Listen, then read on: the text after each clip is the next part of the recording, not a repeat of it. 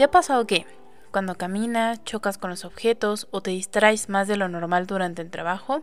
¿O que simplemente te cuesta trabajo atender a lo que se te pide o procrastinas mucho y cuando tienes fecha límite estás haciendo todo al último.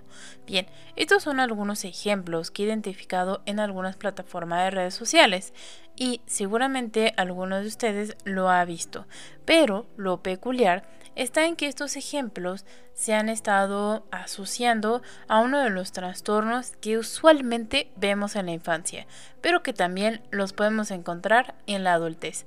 Estoy hablando del trastorno por déficit de atención. Así es, en este episodio les voy a platicar sobre el TDA, sus características y cómo es que se va a ir desarrollando en, pues más que nada a lo largo de la vida.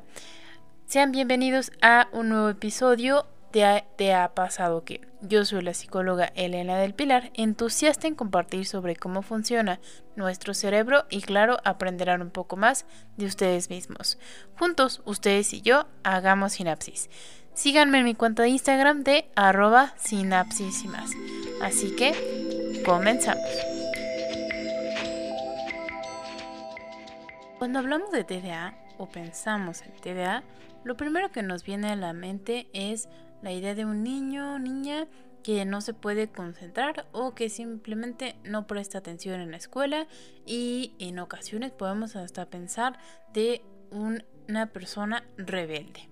Si bien en la actualidad ya hay una mayor comprensión de lo que es la salud mental y cómo un trastorno puede afectar la calidad de vida, como la funcionalidad de la persona, en el caso del TDA tiene un estigma. Y en este caso yo quiero romperlo porque al final es más que solo un niño que no se quiere, eh, no, no, puede prestar atención o que simplemente se para en la clase o simplemente distracción. Entonces, vamos a entender que el TDA tiene una serie de características y va a ser muy importante su evaluación, su identificación como su correcto diagnóstico, como en fases tempranas como en edades adultas. Se ha observado que el número de casos diagnosticados ha ido en aumento y a nivel mundial se considera que hay un 7% de personas que padecen de TDA. Sin embargo, con, eh, conforme vayan avanzando los años, ya se están prognosticando un 13%. Esto significa que pues es, un aumento de el doble, ¿no? Casi el doble. Y aquí también otro de los casos que se me está resultando muy interesantes y lo menciona Robert J. Resnick del Colegio Randolph Macon de, de, la universidad, es una universidad estadounidense, refiere en su artículo en el, 2015, en el 2005, imagínense, que la tendencia de la relación, que es de 3 a 1, es lo más común que hay, es de 3 niños por una niña que padece TDA. Pero cuando ya estamos hablando de la adultez, o él refiere que esta relación se empieza a hacer un poco más corta, llegando a ser de 2 a 1 a de 1 a 1, una mujer por un hombre que padece de TDA. Observando, claro aquí, que hay una significativa falta de evaluación y diagnóstico en niñas. Es tal el nivel de importancia y relevancia que uno de los manuales de la salud mental el DSM5 ya incluye el TDA en adultos. Y bueno, es algo que nos estaba presentando en estas versiones anteriores, ya que se pensaba como un trastorno exclusivo de la niñez y la adolescencia. Y a ello dije, bueno, bueno, vamos a darnos un champuzón si eh, en el mundo de los artículos, de la investigación, ¿qué tanto se ha hecho esta pregunta o qué tanto se ha investigado el TDA en adultos?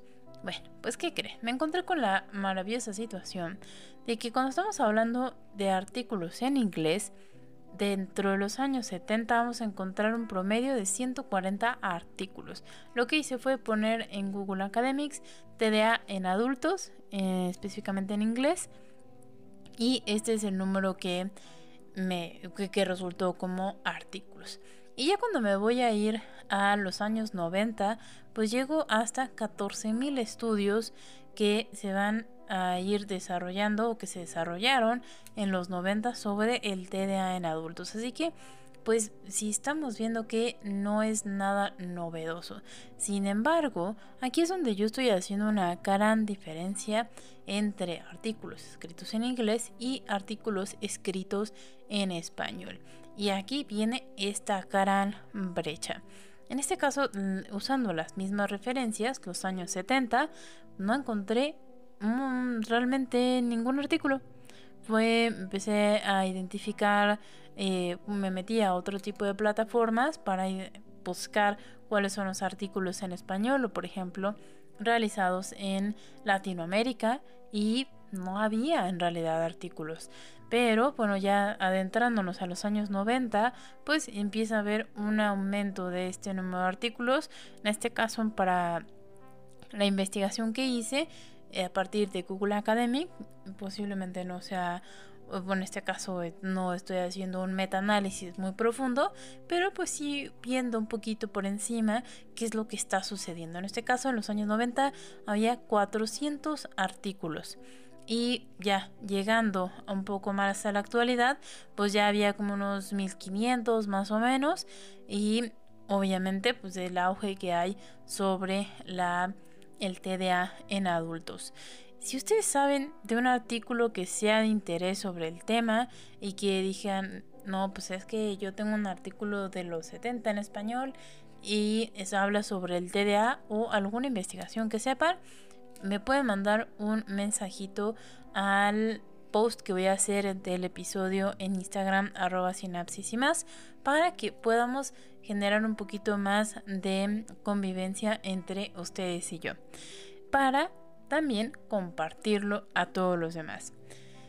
Ya teniendo este preámbulo enorme de cómo es que el TDA, pues teóricamente nuevo, pues no, no es. Está siendo agregado a uno de los manuales más importantes de las enfermedades mentales y pues también tiene su relevancia social porque cada vez más personas se hacen esa pregunta y inclusive pues viéndolo en estos videos cortos de TikTok, siendo diversos ejemplos de la vida cotidiana que nos hace asociarlo o se asocia con el TDA. Pues, ¿qué creen? Les voy a platicar un poquito en el siguiente apartado sobre cuáles pueden ser los posibles orígenes como el desarrollo y cómo se va a ver en la adultez.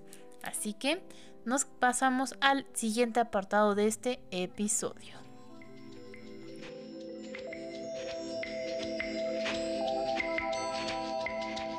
El TDA es un trastorno neurobiológico y tendrá variantes. Trastorno por déficit de atención e hiperactividad y hay otro factor que incluye la impulsividad. Esto es de forma general la forma en la que vamos a dividir al TDA. Muchos me dirán siempre es TDAH, pero acuérdense que siempre va a haber intensidades y modalidades por lo que es muy importante acudir a un especialista para que identifique qué tipo y qué severidad se encuentra. Por favor, acudan a un especialista, neurólogo, psicólogo, psicóloga o neuróloga también, psiquiatría. ¿Ok? Estas son las tres áreas en caso de que tengan alguna sospecha de TDA. Y pasando al siguiente apartado después de mi advertencia y recordatorio, ¿por qué sucede que una persona tenga un cierto tipo de severidad o un cierto tipo de TDA?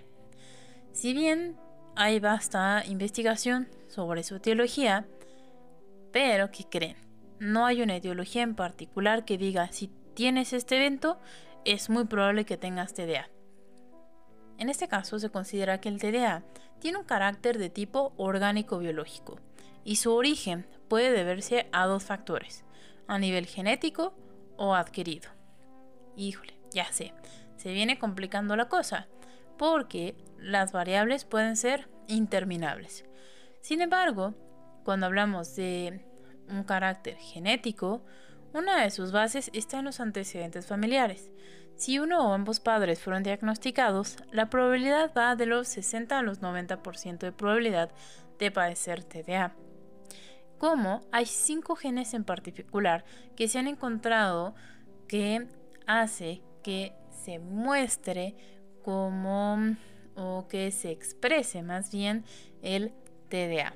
Otro de los factores que está que más bien se relaciona con un factor genético ambiental es principalmente durante la gestación y la fase postnatal, donde va a involucrar que en el caso de la gestación el consumo de tabaco por parte de la madre, el consumo de drogas, el alcoholismo y que obviamente aquí puede generar un cambio a nivel fisiológico del bebé que se está gestando. También cuando hablamos de un término adquirido, está relacionado con los ambientes sociales, que pueden ser desfavorables o poco enriquecedoras para el desarrollo de los infantes. Aquí me refiero a la estimulación. También el nivel socioeconómico o la facilidad de acceso a un desarrollo académico y también hablo de las adicciones, ya que es en la última encuesta nacional se observó que las adicciones o la adicción o simplemente el consumo de alcohol o tabaco comienza a edades promedio de 11 a 12 años de edad, lo cual pues también puede generar un cambio en la estructura cerebral de quien lo consume, en este caso de los menores que están en fases de desarrollo. Así que muchos elementos pueden ser o pueden provocar este tipo de trastornos. Ya dicho estos antecedentes o más bien estas etiologías que pueden ser que van a provocar el TDA, vamos a hablar de las características orgánico-biológico. Independientemente de cuál haya sido su etiología, la característica básica del TDA tiene un doble orgánico-biológico. Y aquí es donde, gracias al avance de las tecnologías para la resonancia, como las resonancias magnéticas o cierto tipo de pruebas neuropsicológicas, pues nos han permitido identificar cómo es que está funcionando el cerebro. En este caso hay una red involucrada que es frontoestriatal, que será la comunicación de la corteza prefrontal que acuérdense que si ponen su mano en su frente va a ser esa zona con eh, en este caso también estará involucrada la corteza cingulada anterior dorsal el núcleo caudódeo y putamen. Cuando estoy hablando de estas estructuras me dirán esto suena medio en chino, pero vamos a estar hablando de estructuras que se encuentran a nivel medio de nuestro cerebro. Y en este caso lo que se encontró es que hay un menor volumen en dichas estructuras en aquellos pacientes que padecen de TDA. Se ha encontrado que eh, esta red frontoestriatal eh, va a estar relacionado con el control cognitivo, como con el procesamiento de las respuestas, la sincronización, y cuando hablamos de estructuras también estamos hablando de neurotransmisores y aquí será la dopamina la que se va a ver afectada su transportación en esta red y en menor grado se van a ver afectadas la serotonina y la norepinefrina. Cuando estamos hablando de interacciones de regiones mediales, o sea, en el cerebro tenemos estas estructuras con áreas de la corteza prefrontal que hablamos de las funciones ejecutivas este carácter como un como el, el que organiza o el director de orquesta. Es la mejor forma de verlo. Ahora, cuando estamos hablando de que también los neurotransmisores están siendo afectados, aquí también estamos hablando de el consumo de ciertos fármacos. Aquí no voy a decir ningún fármaco que esté relacionado con el TDA porque lo más importante es que su diagnóstico sea con un especialista para identificar su severidad. Y ya pasando eso, vamos a hablar que dentro de estas etiologías múltiples y las características cerebrales, pues ya nos vamos adentrando un poquito más a que pues no solamente es el niño distraído, niña distraída o el olvido que en algún momento puedas tener en tu vida diaria, sino que va más allá, estamos hablando de antecedentes familiares como de situaciones sociales, como de estimulación, como de un cambio que puede haber en tu cerebro. Aquí en el siguiente apartado les voy a platicar un poco de forma general cómo es que a lo largo de los años desde el inicio de nuestra vida se va a ir presentando el TDA. No se vayan, quédense en el siguiente apartado.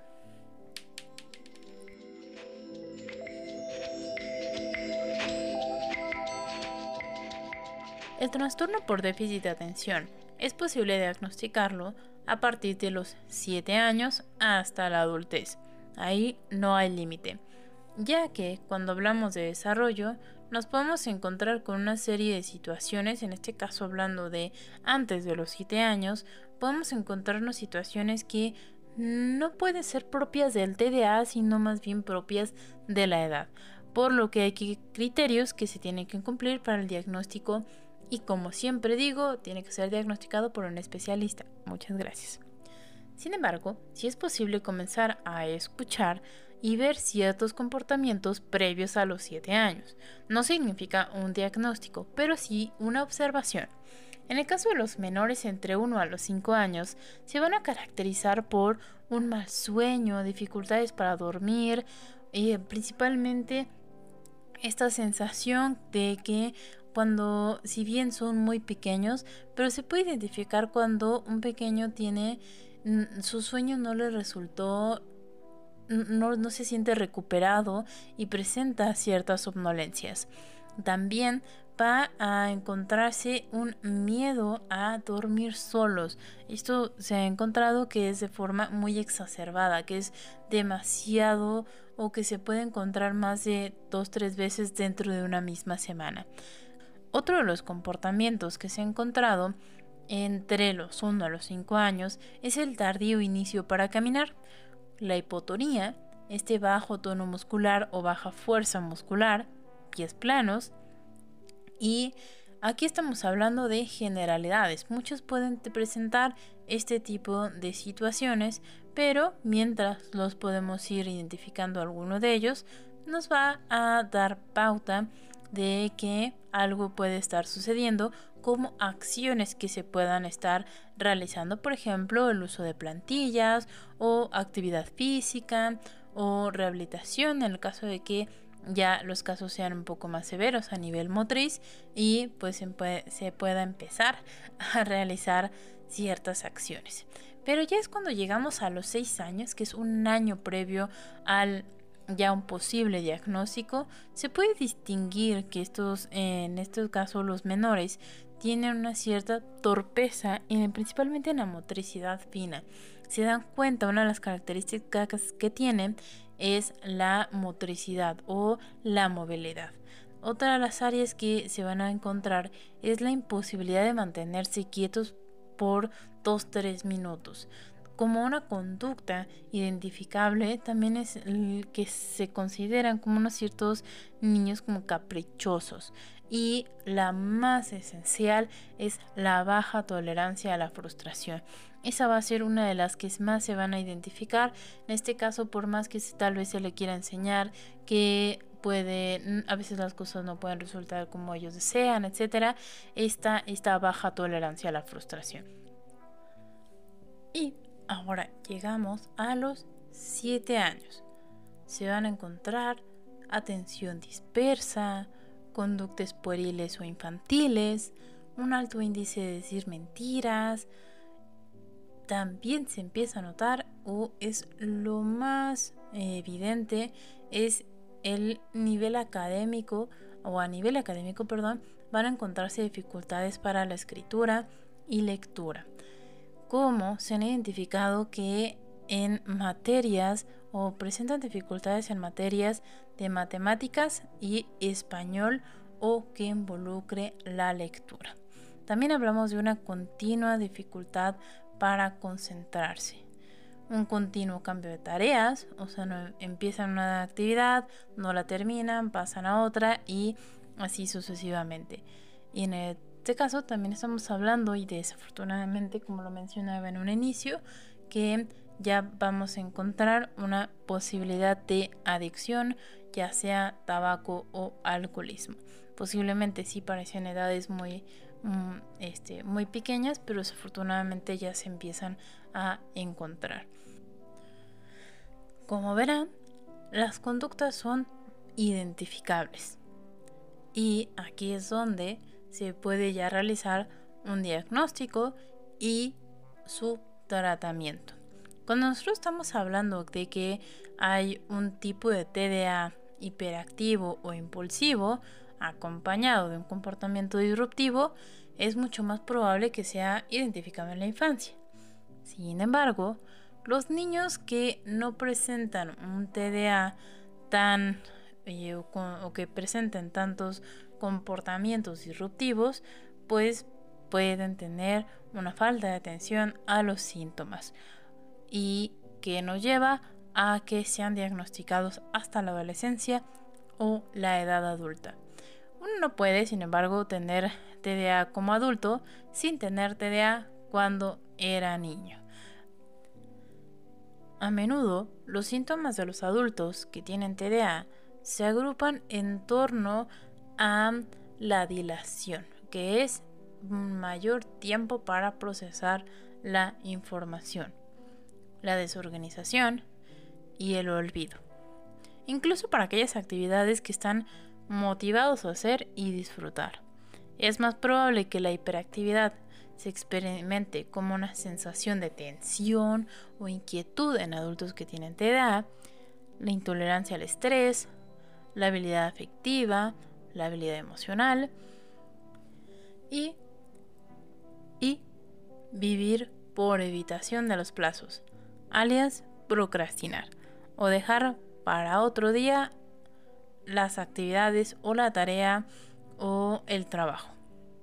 Y esto nos lleva a las comorbilidades o acompañantes del TDA, que ante la ansiedad, depresión, los trastornos de aprendizaje y un procesamiento cognitivo lento o tempo cognitivo lento.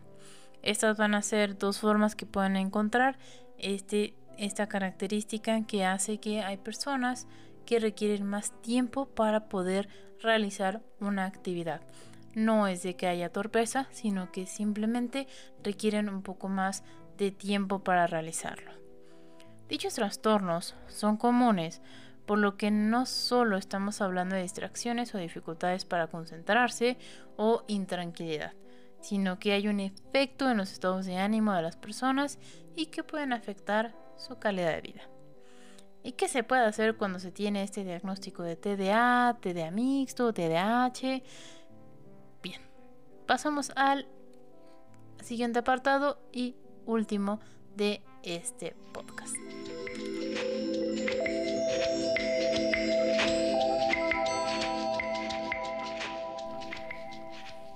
Seré breve. Como ya vimos, el TDA tiene un sinfín de cosas. Si hablamos de desarrollo, tiene una serie de características desde la infancia hasta etapas que ya se pueden ser diagnosticadas y cómo se van a ir alargando a lo largo de la vida. En este caso, cuando hablamos de un TDA en adultos, estamos hablando de que ya hay una afectación en el trabajo, en las relaciones interpersonales, con esta labilidad emocional, la intolerancia al estrés, que aquí también se va a ver asociada con sus con otro tipo de trastornos emocionales, que será la ansiedad, la depresión, como un procesamiento cognitivo lento. Y aquí no hay más que mencionarle que el TDA, o si empiezan ustedes a identificar que posiblemente ya les está afectando en su vida cotidiana, que ya estamos hablando de que pierden o se distraen muy rápido, ¿no? Empiezan una actividad y, no la terminan, empiezan otra y no la terminan, y esto se está volviendo ya cada vez recurrente. Lo más importante es la atención especializada. Ah, para el caso de el TDA, como les mencionaba, eh, tiene un carácter neurobiológico, por lo que hay tres ramas que tienen que estar involucradas para su diagnóstico. Uno es el área de neurología, psiquiatría y psicología. Y por favor, no se autodiagnostiquen. Esto tiene como objetivo que posiblemente digan, ok, puede que esto me esté sucediendo y acudan a un especialista.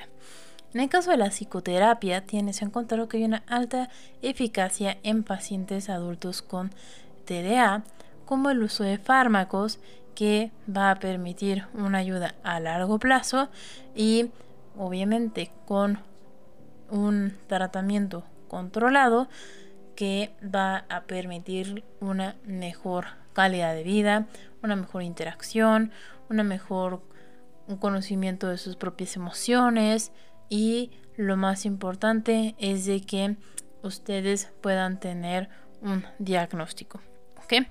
Espero que este capítulo les haya gustado. Yo soy Elena del Pilar, entusiasta en compartir sobre cómo funciona nuestro cerebro y claro, aprenderán un poco más de ustedes mismos. Juntos, ustedes y yo, hagamos sinapsis. Nos vemos en el próximo capítulo que vamos a estar hablando sobre la demencia frontotemporal. ¿Qué es? ¿Será como el Alzheimer? Mm. Nos vemos en el próximo episodio.